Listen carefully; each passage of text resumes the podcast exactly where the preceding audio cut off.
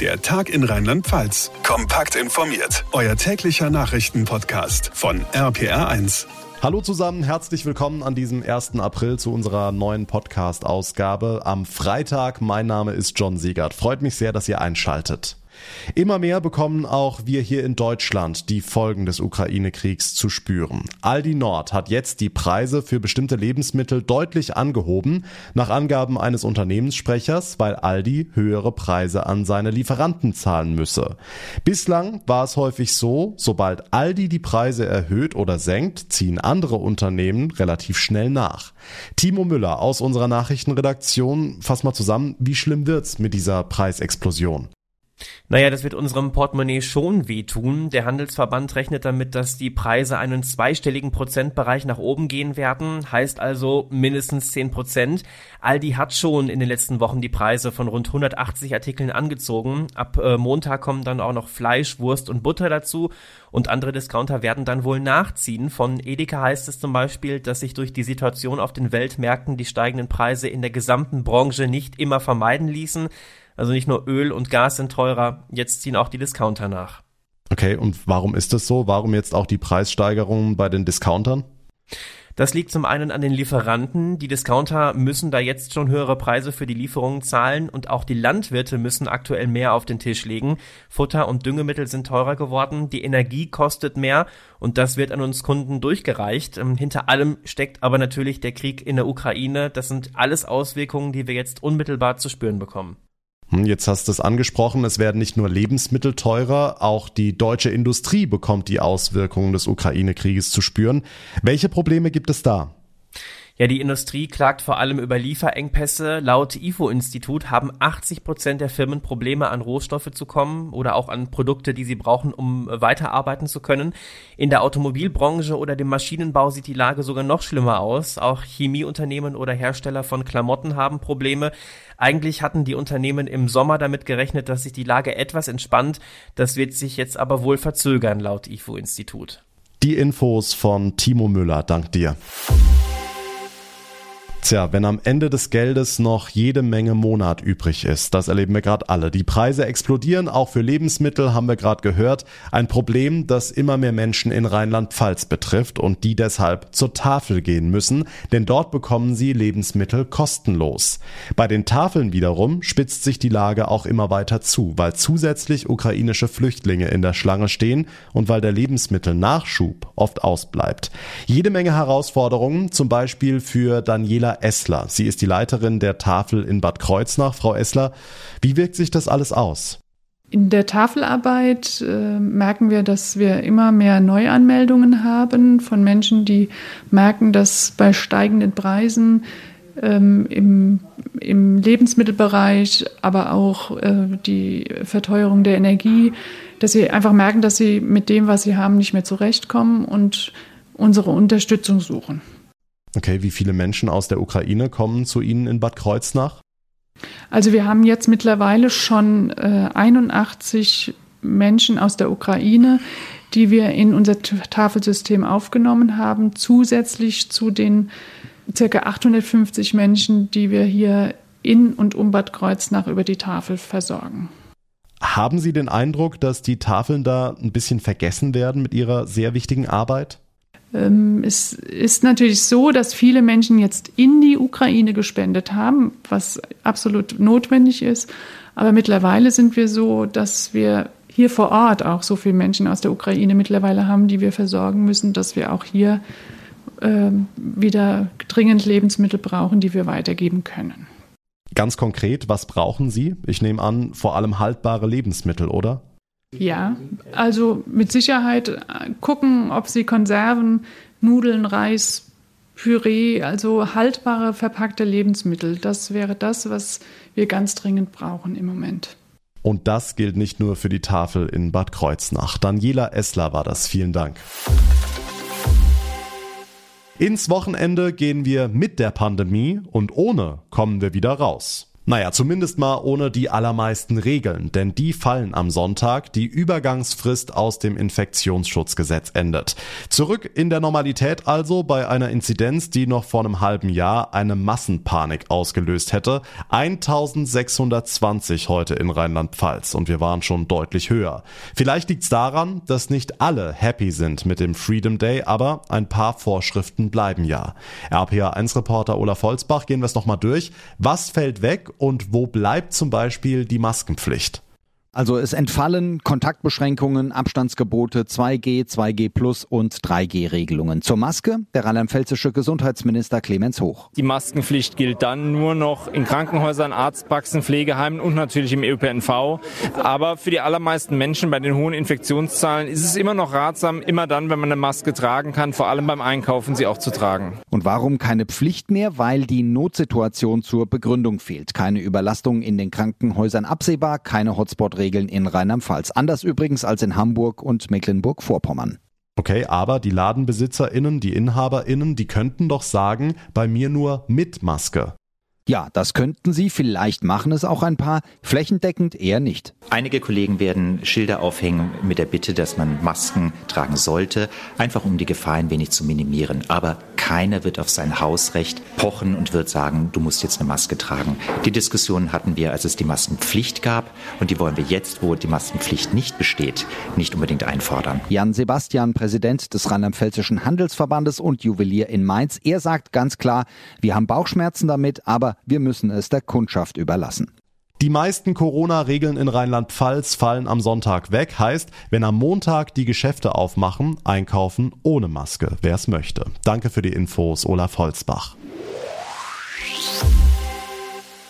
Also das sind Zahlen, da wird einem schon schwindlig. Wir schauen ja hier im Podcast jede Woche, wie es mit dem Wiederaufbau im flutgeschädigten Ahrtal läuft.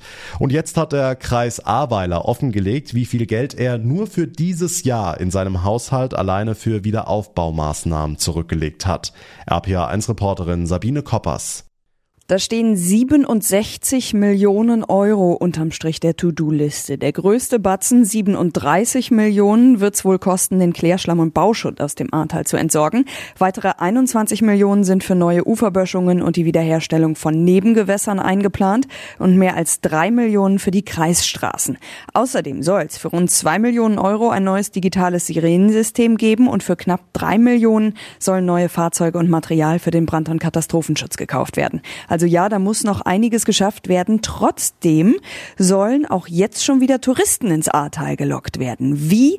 Dafür hat sich der Ahrtal Tourismus e.V. jetzt ein Konzept überlegt. Es soll jetzt noch mit Branchenvertretern diskutiert werden. Und das Land, das unterstützt diese Bemühungen laut Wirtschaftsministerin Daniela Schmidt aber auf jeden Fall schon mal mit einer Million Euro. Das Ahrtal ist einer der Hotspots des Tourismus in Rheinland-Pfalz. Und wir haben viele betroffene Gaststätten, Hotels, Pensionen. Wir beobachten viele Gäste, die jetzt schon hierher kommen, um sich dieses verheerende Ausmaß der Flutkatastrophe anzuschauen. Das wollen wir aufgreifen, dass eben auch diese Tagesgäste Möglichkeiten haben, mal einzukehren, auch beim Winzer vielleicht noch mal eine Weinprobe zu machen. Und deswegen ist es mir so wichtig, auch den Wiederaufbau des Tourismus im Ahrtal zu unterstützen. Ja, und da ist dann eben laut der Ahrweiler Landrätin Cornelia Weigand einfach Kreativität und Einfallsreichtum gefragt. Dieses Thema provisorische Radwege, dass wir auch die Chance haben, an den romantischen Rhein Übernachtungsgäste zu vermitteln, die dann tagsüber uns schon besuchen können. Ganz viele Menschen in Deutschland und auch über Deutschland hinaus kennen uns jetzt und haben auch verstanden, dass wir eine prinzipiell wunderschöne Region sind. Und insofern werden die Leute auch neugierig sein zu sehen, wie sieht es bei uns aus. Also es gibt noch eine ganze Menge zu tun, das ist klar, aber Touristen sollen auch jetzt schon gerne wieder ins Ahrtal kommen, auch wenn sie vielleicht erstmal nur einen Tag hier bleiben. So wie diese Woche zum Beispiel unser Bundeskanzler Olaf Scholz war auch nur einen Nachmittag in Ahrbrück, aber immerhin, er hat sich die Zeit für einen Besuch genommen, auch wenn er gerade noch äh, ja viele andere weitere Krisen handeln muss. Das kann man wohl sagen. Sabine Koppers war das. Vielen Dank nach Bad 9a Ahrweiler. Am vergangenen Dienstag hat es ja keine Podcast-Folge gegeben, denn ich war unterwegs im Europapark in Rust. Zum einen ist der Freizeitpark in die neue Saison gestartet und ich wollte mir mal angucken, was sich so getan hat in der Winterpause. Es gibt wirklich einige Neuigkeiten. Zum anderen ist der Krieg in der Ukraine auch am Europapark nicht spurlos vorbeigegangen. Die Gaspipeline Nord Stream 2 ist bzw. war großer Partner der Achterbahn Bluefire und im Park gibt's ja auch den Themenbereich Russland. Russland. Wie geht man in Rust nun mit den aktuellen Ereignissen um? Über all das habe ich mit Engelbert Gabriel gesprochen, dem Sprecher der Geschäftsführung des Europaparks. Schönen guten Tag, freut mich, dass Sie sich die Zeit genommen haben. Die Saison hat angefangen, das erste Wochenende ist rum. Bei bestem Wetter sitzen wir jetzt hier im Park. Äh, wie zufrieden sind Sie mit dem ersten Wochenende? Ja, eigentlich ist es ein Traum. Es war wirklich, wie Sie ja selber gesagt haben, das erste Wochenende, wo es so richtig schön geworden ist, tolle Temperaturen. Wir hatten 15.000 äh, bis 16.000 Besucher pro Tag an einem Wochenende da. Tolle Stimmung. Man hat richtig gemerkt, wie die Leute heiß drauf sind, endlich wieder irgendwie rauszukommen, was zu erleben. Viele Familien, viele äh, glückliche Kinder gesehen mit ihren Vätern und Müttern. Einfach ein toller Tag. Und jetzt haben Sie die Saison bzw. die Pause wie immer nicht ungenutzt gelassen. Es sind einige Neuigkeiten im Park, wie zum Beispiel ein paar Enten, die uns jetzt hier beim Interview zugucken. Was sind die Neuheiten? Gut, wir, haben, äh, wir sind ja mittendrin in den Vorbereitungen auch für 23 schon. Und dieses Jahr haben wir Josephina, das heißt der österreichische Themenbereich wurde überarbeitet, neu gestaltet, schon neu designt. Es fehlt noch was, weil wir einfach die Zeit noch zu kurz ist. Aber das war auch so die Planung, dass wir im Laufe des Jahres den Bereich zum größten Teil feststellen, dann im nächsten Jahr dann komplett mit neuem Restaurant und so weiter bauen. Die Shows sind neu, neue Paradewagen sind dazugekommen. Also eigentlich bieten wir jedes Jahr, egal welche Saison, auch wenn die Enten das anders sehen, immer wieder was Neues. Ja, Sie haben angesprochen, die Planung für 2023 laufen schon. Die Riesensatellitenschüssel ist weg. Ähm, war auch so ein Novum für mich, dass das die ganze Zeit nur ein Platzhalter war. Was ist geplant? Was kommt dahin? Also geplant ist ja, ich glaube, das konnte man ja schon überall lesen, dass wir eine neue Achterbahn wollen, äh, bauen wollen in 23 im kroatischen Themenbereich. Und jetzt ist schon die Vorbereitung getroffen werden. Das wird ein Riesenbauwerk, wird eine fantastische äh, Hochgeschwindigkeitsachterbahn mit vielen neuen Effekten. Und deswegen musste leider auch die Schüssel, die ja so ein Eyecatcher des Europaparks gewesen oder geworden auch ist, äh, leider weg weil wir einfach genügend Platz brauchen, um die großen Pfeilerstützen ähm, hier reinzurammen. Und die Größenordnung wird so sein, so Silverstar-Länge von der neuen Achterbahn. Also kann man sich ja die Dimension schon mal vorstellen. Jetzt das letzte Mal, als wir uns unterhalten haben, war im Oktober 2020. Äh, da haben wir noch erzählt, wie sie Corona irgendwie aushalten wollen. Kurz darauf hat die Politik einen Strich durch die Rechnung gemacht. Es kam ein harter Lockdown über Monate. Wie zuversichtlich gehen Sie angesichts der jetzt veröffentlichten Öffnungsperspektive in diese Saison? Sehr positiv. Wir haben ja die Zahlen von den Hotelbuchungen, die weit über Vorjahr liegen. Das heißt einfach, die Leute haben früher mehr reingebucht. Wir haben ja letztes Jahr schon ein super Jahr in den Hotels gehabt, im Ressort gehabt. Wir haben ja ein Online-System beim Ticketing, da können wir ja auch gut nachverfolgen, wie die Besucherzahlen sind. Also wir merken einfach, dass ein, ein positiver Druck ist.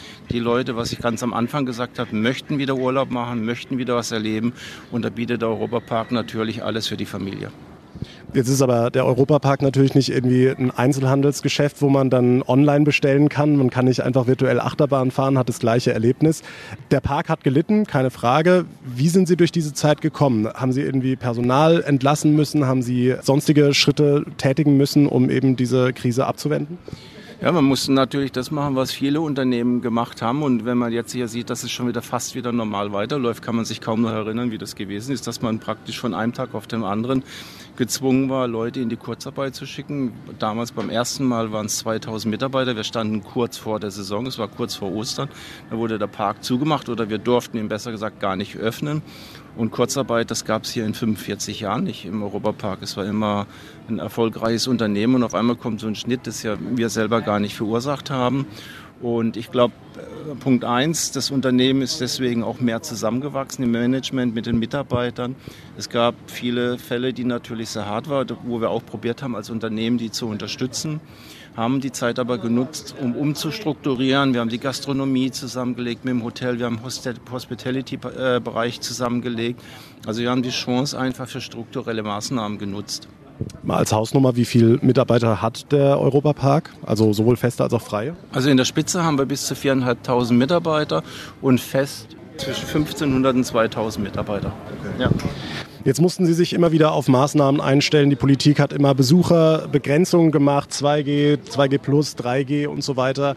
Ist irgendwas übrig geblieben? Sie hatten damals gesagt, ähm, äh, kann ich mich noch an einen guten Satz erinnern, wo Sie gesagt haben, die Leute, die erleben jetzt, dadurch, dass wir diese äh, Besucherkapazitäten runterfahren mussten, haben die einen viel attraktiveren Tag im Park, weil die halt eben jetzt nicht 90 Minuten in irgendeiner Wasserbahn anstehen mussten, sondern sie können dann wirklich mehrere Sachen mehrfach fahren. Ähm, ist irgendwas von diesen Hygienesachen, von diesen Schritten, die Sie gegangen sind, übrig geblieben, was sich als gut bewährt hat? Also im Grunde genommen ist übrig geblieben das Online-Ticketing, was es ja vorher nicht gab. Du konntest in den Europapark anfahren und bist reingekommen. Deswegen hatten wir ja oft ziemliche Peaks im Europapark bis zu 50, 55.000 Menschen. Und da muss man ehrlich sein, dann ist der Park schon sehr voll. Und jetzt können wir es durchs Online-Ticketing natürlich viel besser steuern und auch die Leute, die Besucher sehen, oh, jetzt ist der Park schon, was weiß ich, mit 30.000 gefüllt. Ich kann mir überlegen, ob ich vielleicht eher am nächsten Tag komme. Das ist eigentlich ein, ein Plus, was übrig geblieben ist und übrig geblieben im positiven Sinn, weil du danach natürlich die ganze Struktur, die Betriebswirtschaft aufbauen kannst, die ganze Gastronomie, wie viele Mitarbeiter du brauchst, brauchst du ein, zwei Schichtbetrieb. Also das hat uns wirklich sehr stark geholfen. Jetzt sitzen wir hier in diesem sehr, sehr schönen russischen Themenbereich. Der 24. Februar 2022, als Wladimir Putin in die Ukraine einmarschiert ist. Als Sie morgens den Fernseher angemacht haben und das mitbekommen haben, der russische Themenbereich im Europapark, ein Zeichen der europäisch-russischen Freundschaft eigentlich. Wie ist es Ihnen da ergangen? Ich glaube, es ist mir so ergangen wie vielen Leuten, dass sie das einfach nicht glauben konnten, was da passiert ist, weil man natürlich immer noch die Hoffnung hatte bis zuletzt und die Vorstellung, sowas kann gar nicht sein, dass es in Europa nochmal einen, einen Krieg in der Größenordnung äh, gibt. Und ich glaube, man hat auch ein bisschen gebraucht, bis man das realisiert hat, das Ganze. Und dann geht es natürlich auch schon in die Problematik rein und da wollen Sie ja darauf zu sprechen kommen. Nord Stream 2 ist ein Partner von uns für die Blue Fire. Äh, dann kamen auch die Gespräche gleich zustande, weil ja Nord Stream 2 sanktioniert wurde, also das Unternehmen selber. Und daraufhin hat man sich sofort entschlossen, vom Europapark mit Rücksprache von äh, Nord Stream 2, dass man alle Labels wegnimmt, Namen wegnimmt und alle Hinweise auf Nord Stream 2 aus dem Park entfernt. Haben die das sofort eingesehen oder gab es da Diskussionen? Sie haben es eingesehen. Also es ist auch, man muss ja einfach die, die rechtliche Seite sehen. Sie wurden sanktioniert und konnten überhaupt nichts mehr machen. Also sie konnten weder an ihre Konten ran, muss man einfach so sehen. Das heißt, sie konnten gar nicht mehr normal arbeiten. Und von daher blieb auch nichts anderes übrig. Nun gibt es auch im Netz einige Rufe, die sagen, dieser russische Themenbereich hier sollte umbenannt, überarbeitet werden. Ähm, wie ist Ihre Position dazu? Das kann ich überhaupt nicht nachvollziehen, weil ich glaube, man sollte ganz klar unterscheiden, warum der Krieg ist wer ihn ausgelöst hat. Und man darf, glaube ich, nicht vergessen, dass ein russisches Volk auch eine Kultur hat. Und das wollen wir ja hier darstellen. Wir haben hier Holzschnitzer, wir haben Glasbläser in den einzelnen Gebäuden und wir wollen dieses Russland darstellen. Und das haben wir auch seit 20 Jahren machen wir und das und nichts anderes. Und nur weil jetzt einer meinte, er muss den Krieg anfangen, müssen wir jetzt nicht das ganze russische Thema vergessen, sondern vielleicht bringt es sogar mehr, wenn die Besucher sehen, oh, das ist auch Russland. Abschließend die Frage 2022, das Jahr läuft, die Saison ist angelaufen. Was sind Ihre konkreten Wünsche, Ziele, Pläne für dieses Jahr? Es ist schon verrückt, wenn man sagt, wenn es halb, halbwegs normale Saison werden würde, ohne große wieder äh, eigenartige Vorkommnisse, wären wir ja schon alle mehr als zufrieden. Und das hoffen wir auch. Und das sieht man ja auch an den Menschen. Wie in, das ist, glaube ich, auch so ein Thema, dass die Menschen hier viel entspannter sind. Natürlich waren vorher teilweise mehr viel Besucher im Park und dadurch auch eine Hektik entsteht. Aber hier merkt man einfach, die Leute haben das Gefühl hier, wenn sie sehen, wie langsam sie durch den Park gehen, sie schlendern teilweise, um das einfach aufzusaugen, mal eine andere Situation, ein anderes Feeling, nicht immer Hektik. Und ich glaube, wenn wir das den Leuten bieten können, mit viel Spaß, mit viel Gastronomie, mit toller oder das Rolantiker, dass du auch noch äh, schwimmen gehen kannst oder die Hotels genießen kannst, ich glaube, dann haben wir alles erreicht, was wir wollen. Vielen lieben Dank für Ihre Zeit und auf jeden Fall alles Gute. Dankeschön. Engelbert Gabriel, der Sprecher der Geschäftsführung des Europaparks in Rust.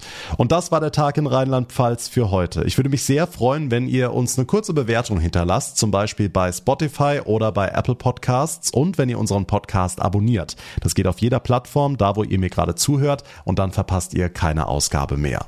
Mein Name ist John Segert. Ich bedanke mich ganz herzlich für eure Aufmerksamkeit, für euer Interesse. Wir hören uns dann am Montag in der nächsten Folge wieder. Bis dahin eine gute Zeit und vor allem bleibt gesund. Der Tag in Rheinland-Pfalz, das Infomagazin, täglich auch bei RPR1. Jetzt abonnieren.